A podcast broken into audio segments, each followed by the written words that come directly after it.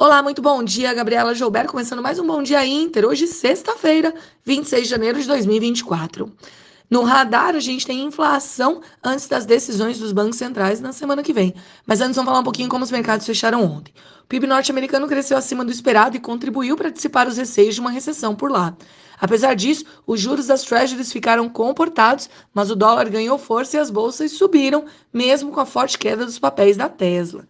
Aqui, o Ibovespa fechou em campo positivo com a ajuda da Petrobras, mas limitado com peso negativo da Vale.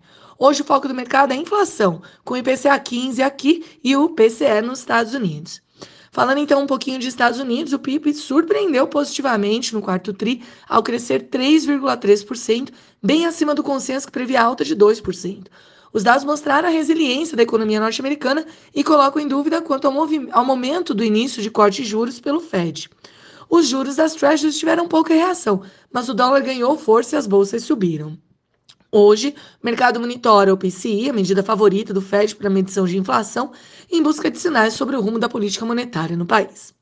Agora falando um pouquinho da Ásia, os índices lá devolveram parte dos ganhos dos dias anteriores, com os investidores agora cautelosos enquanto aguardam mais detalhes dos planos de incentivos anunciados pelo governo chinês.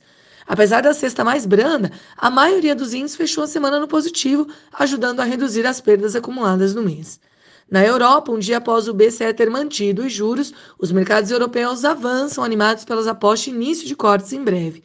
Ajudando também as ações do grupo de luxo LVMH, dona das marcas Louis Vuitton, sobem mais de 9% hoje, depois que a companhia reportou crescimento de 10% nas vendas do quarto TRI de 2023. O estoque está na máxima de dois anos.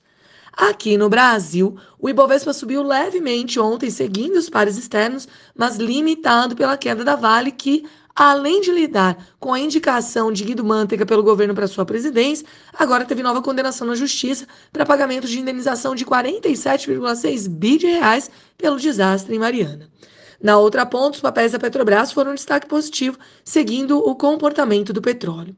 Hoje, a atenção fica ao IPCA 15, enquanto os investidores se preparam para a decisão do Copom na próxima semana.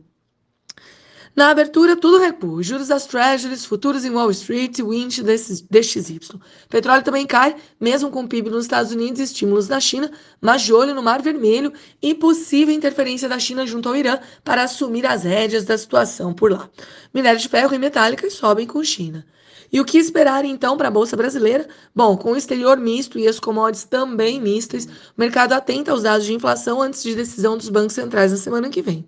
Aqui, a projeção é de continuidade no ritmo de 50 pontos base no, nos cortes e lá fora a expectativa é de início dos cortes. Agora resta saber se em abril, maio ou se mais para o segundo semestre de 2024.